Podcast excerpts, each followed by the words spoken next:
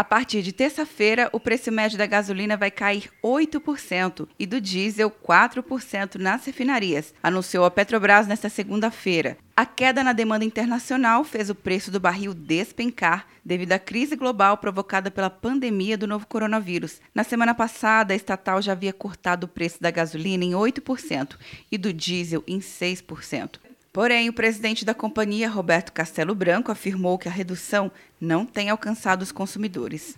Não temos visto isso ao nível do consumidor final, coisa que é lamentável. Esperamos que é, esses revendedores é, olhem para o lado do consumidor, só neste ano, a redução do preço da gasolina vendida às distribuidoras já despencou cerca de 50%, enquanto o diesel recuou cerca de 35%.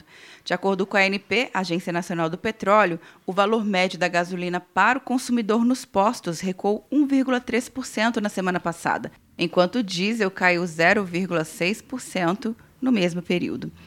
Quer um ano sem mensalidade para passar direto em pedágios e estacionamentos? Peça a Veloy agora e dê tchau para as filas. Você ativa a tag, adiciona veículos, controla tudo pelo aplicativo e não paga mensalidade por um ano.